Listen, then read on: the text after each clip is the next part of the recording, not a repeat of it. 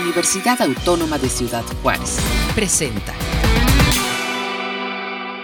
Hola amigos, muy buenos días. Muchas gracias por acompañarnos en este espacio donde ya saben hablamos de libros, lecturas, novedades editoriales y eventos importantes en relación a los libros y la literatura.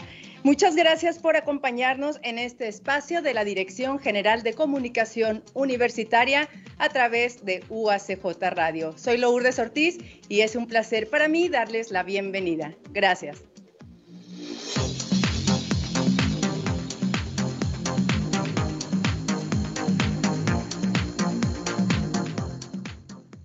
Los días 4 y 5 de marzo se realizaron las jornadas académicas de revistas institucionales organizado por la Universidad Autónoma de Ciudad Juárez y la Universidad Autónoma de Aguascalientes.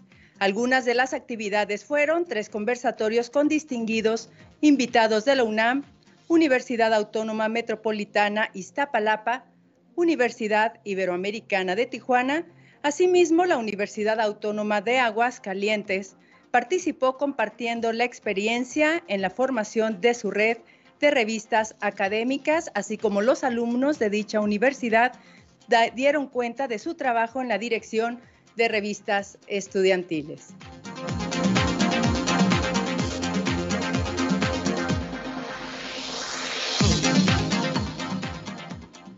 Como parte de su décimo aniversario, se realizó la presentación de cuadernos de trabajo de estudios regionales en economía, población y desarrollo, donde estuvieron presentes el doctor Luis Enrique Gutiérrez Casas, director y editor de la revista, la doctora Paulina Sangüesa Martínez, coordinadora general de la RIED, y el académico doctor Pablo Galazo Reca.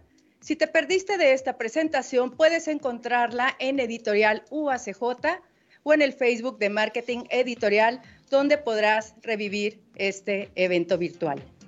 ¿Cómo han sido las temáticas que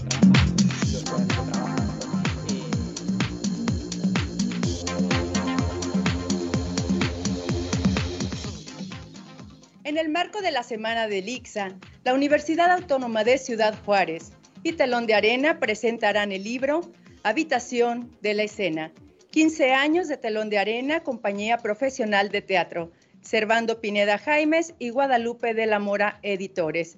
Para hablarnos de este libro y de otros temas en relación al teatro, nos acompaña Guadalupe de la Mora, actriz, dramaturga, directora teatral y coeditora de esta publicación. Lupita, muy buenos días. Hola, buenos días. Muchísimas gracias por aceptar la invitación. Muchas gracias por estar con nosotros para hablarnos de este libro, 15 años, Habitación de la Escena, 15 años de telón de arena. Eh, ayer estaba revisando el libro y realmente fue muy emocionante. Es como un álbum familiar. Creo que todos los que hemos estado conviviendo, asistido a las obras de telón de arena, eh, sí, fue como un viaje al pasado donde yo recordaba incluso cómo había llegado a la obra, quién me había acompañado, este, y bueno, me llenó de emoción el libro y me, que, me surgió una duda. Este libro abarca del periodo de 2002 a 2017. El siguiente año, 2022, se cumplen 20 años de telón de arena. ¿Va a haber otro libro para ese periodo? Pues mira, este, tuvimos la tentación de esperarnos, pero qué tal que no, que no se nos hace. Lo que pasó es que este eh, libro se fraguó durante el 2017 cuando eh, el doctor Servando Pineda me dijo, Lupita, ¿por qué no armamos un libro conmemorativo? Sale y empezamos a invitar a gente, a colaboradores que han trabajado con telón. A mí se me ocurrió hacer la cronología de los montajes, que en ese momento pues ya eran como 60, e invitar a los, a los eh, actores a que nos compartieran su experiencia con cada montaje. Terminamos el libro y no teníamos lana para producirlo, esa fue la verdad.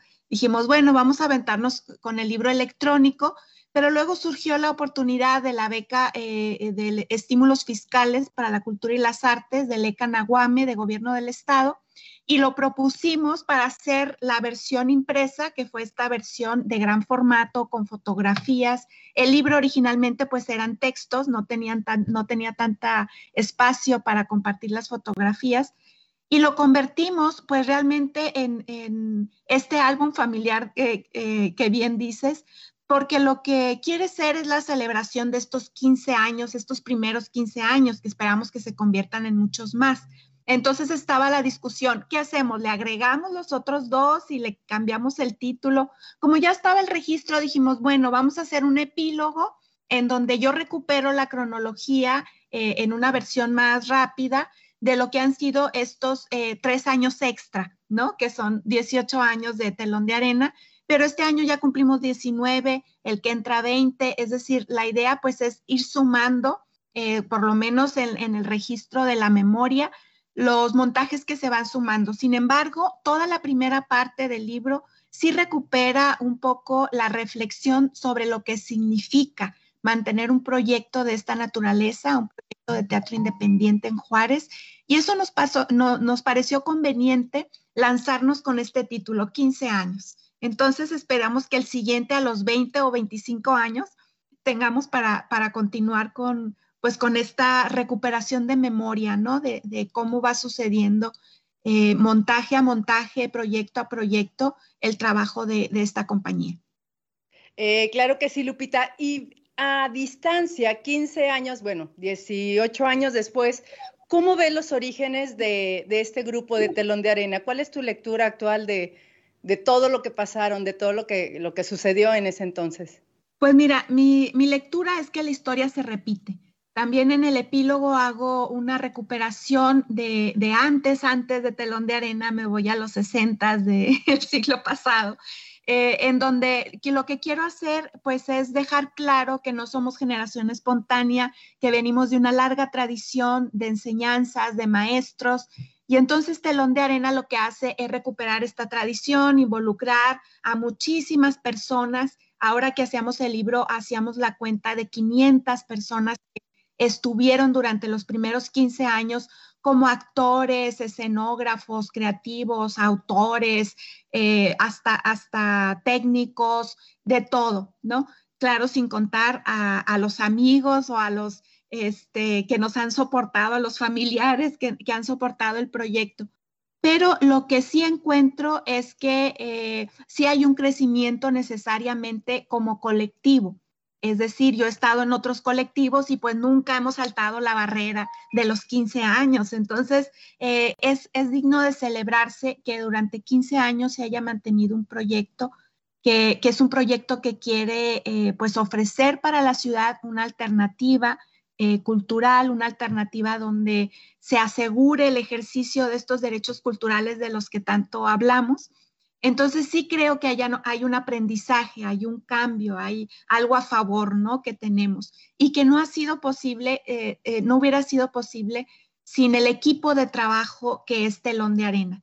Y pues ahí también se refleja, empezamos muchos más, pero ahora nos mantenemos en la trinchera César Cabrera, Perla de la Rosa y yo que estamos al frente de la organización pero con el trabajo, obviamente, de toda esta compañía que se nos suma y que mantiene y que se suma a veces como directores invitados y que mantiene la promesa que es Telón de Arena. Claro, este, para el libro que, que te comentaba que lo estaba revisando el día de ayer, ¿cómo fue convocar o cómo le hicieron para convocar personalidades tan importantes que hablaran de telón de arena. Me refiero a Luis de Tavira, Luisa Huertas, eh, la maestra Lucinda del Secretaría de Cultura Federal, eh, el ex rector eh, Mario Quintana. ¿Cómo le hicieron para convocar todas estas personalidades? Lucinda Jiménez. Lucinda Jiménez. Eh, en realidad es que son personajes que están con telón de arena, que en uno u otro proyecto nos han acompañado. En ese momento, por ejemplo, se estaba fraguando eh, eh, Fuente Ovejuna, Luisa estaba acá dándonos un taller de voz, el maestro Tavira ha asistido a nuestro foro, vino a, creo que fue una cátedra Rascón Banda y nos visitó en el foro, nos regaló una entrevista, estuvo, siempre se ha mantenido cerca del proyecto. Ahorita tenemos un, montaje con él, eh, Madre Coraje, eh, que estará próximamente en cartelera, esperemos, una vez que se levante la pandemia.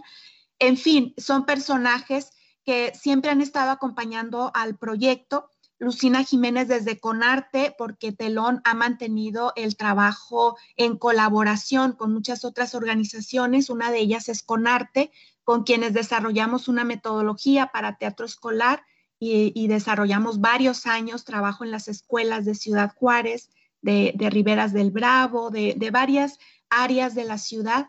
Entonces, son todos personajes que han estado de una u otra manera involucrados en el proyecto, cercanos al proyecto, que lo conocen. Eh, Miguel Ángel Mendoza, Willy Delillo, eh, Cosío pues estuvo en, la formación, digo, además de ser amigo de la mayoría de ahí de, del Consejo de Telón de Arena, pues lo que pasa es que él estuvo en la fundación como, como socio fundador, ¿no? Entonces, eh, Leobardo Alvarado, que nos acompañó en varios montajes, en una gira muy importante. Entonces, eh, todos ellos tienen una versión eh, muy particular de, lo que ha sido Telón de Arena y lo que queríamos era esta suma de versiones, porque Telón tiene, abreva de, varias, de varios aspectos, ¿no? No solamente se dedica a montar hacer montajes, hacer obras de teatro y, dar funciones, sino que tiene este aspecto de un trabajo con la comunidad, del teatro escolar, del desarrollo, bueno, próximamente esperemos que de talleres eh, para, para formar una escuela, varios proyectos que están por ahí.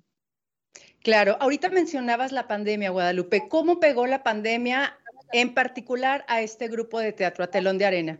Pues terrible, mira, yo creo que las artes escénicas están ahorita suspendidas, ha, habido una afectación clara porque pues somos un espacio público, estamos cerrados, tenemos un año cerrados el foro, eh, a pesar de que nos hemos movido y, eh, hecho todo este tipo de versiones en, lo virtual, eh, cada equipo de trabajo ha hecho el esfuerzo por mantener el trabajo escénico en pantalla sin embargo, pues necesitamos eh, de esta, la mitad, digamos, del proyecto es el foro, porque tiene que ver con la salida público. Entonces, pues estamos siempre esperando recuperar ese foro en las condiciones que se nos permitan, ¿verdad?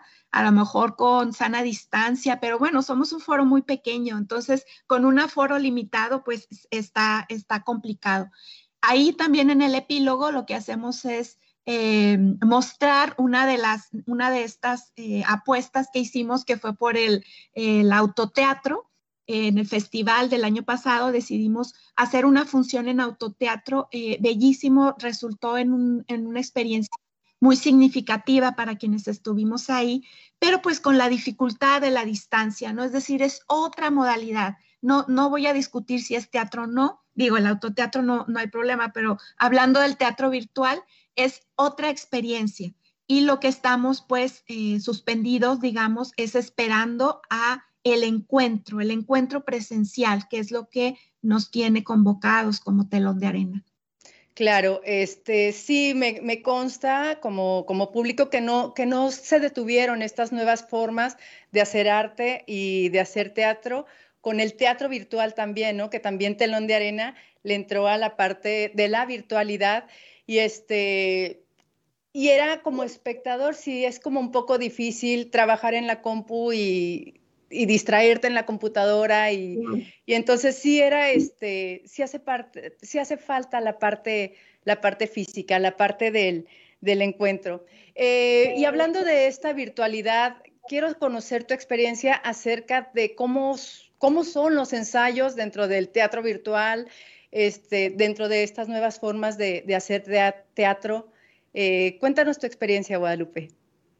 Pues mira, ha sido muy interesante, ha sido aprendizaje eh, para, eh, pues para trasladar a otro lenguaje lo que haces en escena, ¿no?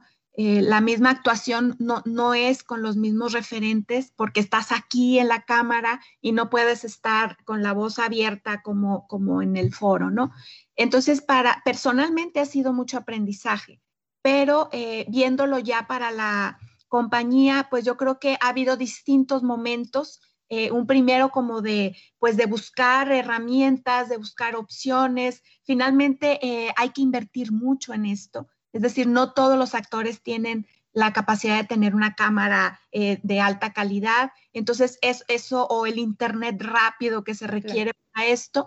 Entonces, esos han sido complicaciones, así que nos hemos ido a varias eh, opciones. Una de ellas es el live streaming, que eso ha sido pues una experiencia, digamos, exitosa porque es mantener tu función tal y como la tienes con algunos ajustes y eh, dar la función, que eso es terrible, a teatro solo, ¿verdad? Al vacío, ah, a la cámara y la transmisión en, eh, virtual.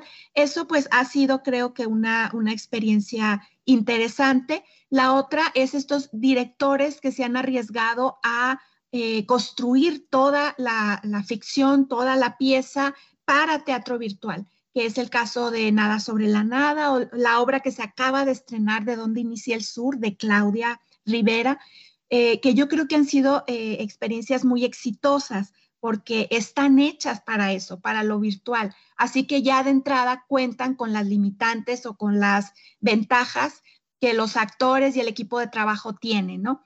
Entonces, eh, eso pues ha sido otro, otra línea de trabajo, un aprendizaje y están unos intermedios que se hacen esperando que se abra el foro. Entonces, eh, como barbacoa o intervenciones que se hicieron en una modalidad con pantalla verde para eh, recrear las escenografías y que tengan un poco, porque teatro infantil pues es muy difícil hacerlo como teatro virtual porque pues ahí compites con toda la producción que hay multimedia y pues no, no podemos, somos una compañía este, de, recursos limitados, vamos a decirlo, ¿no? Entonces, eh, esa es otra modalidad y se ha explorado, creo que ha tenido también hallazgos. Entonces, la, la, idea es que todos estos hallazgos, todas estas ventajas que encontramos, poderlas incorporar ya al día a día del trabajo de telón de arena, pero sí regresar al foro. ¿Y ya hay alguna fecha de apertura del, foro o aún no?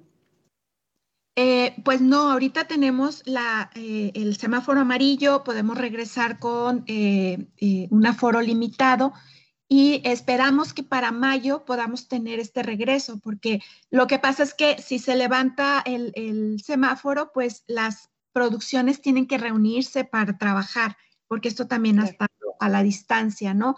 ya que pues hay, hay personas de, digamos que por edad o por condición de salud, que no pueden, no podemos arriesgarlas. Entonces, tenemos que esperar a que avance lo de la vacuna, a que avancen las condiciones para el regreso, pero esperemos que para mayo es nuestra apuesta, que para mayo podamos volver a reunirnos en el foro.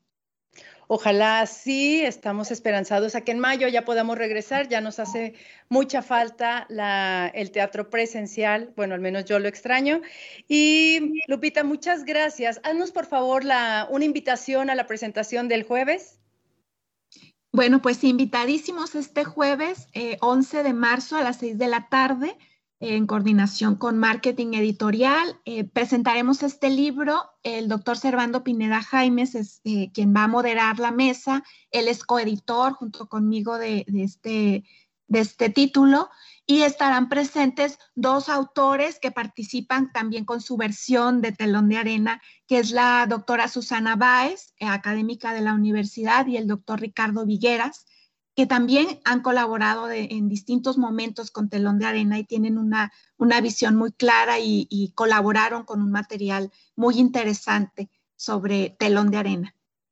Claro que sí. Entonces nos vemos el jueves 11 a las 6 de la tarde por el Facebook de Editorial UACJ, Facebook de UACJ TV y como es en el marco de la Semana de Lixa, también estaremos ahí en el muro de Lixa oficial. Y del Departamento de Ciencias Sociales. Y en el Departamento de Ciencias Sociales. O sea que no hay lugar donde no estemos el jueves a las 6 de la tarde para que usted nos pueda ver. Muchísimas gracias, Lupita, por estar con nosotros, por aceptar eh, participar, aunque sea nueve, que las mujeres tenemos que no hacernos tan visibles. Aquí estamos mostrándonos nuestro trabajo y pues muchas gracias por estar. Aquí estamos, gracias a ti. Gracias. Responsabilidad social corporativa en las empresas. El impacto de la comunicación en salud y socialización en el ámbito laboral para combatir las enfermedades crónico-degenerativas del personal. Coordinado por Mari Leiner de la Cabada, Carmen Patricia Jiménez, María del Consuelo Medina y Josefa Melgar, coedición UACJ y el Colegio de Chihuahua. Durante siglos, la humanidad enfrentó enfermedades de tipo infecciosos como las principales causas de morbilidad y mortandad. En la actualidad, el proceso se ha invertido con las enfermedades no infecciosas, crónico-degenerativas.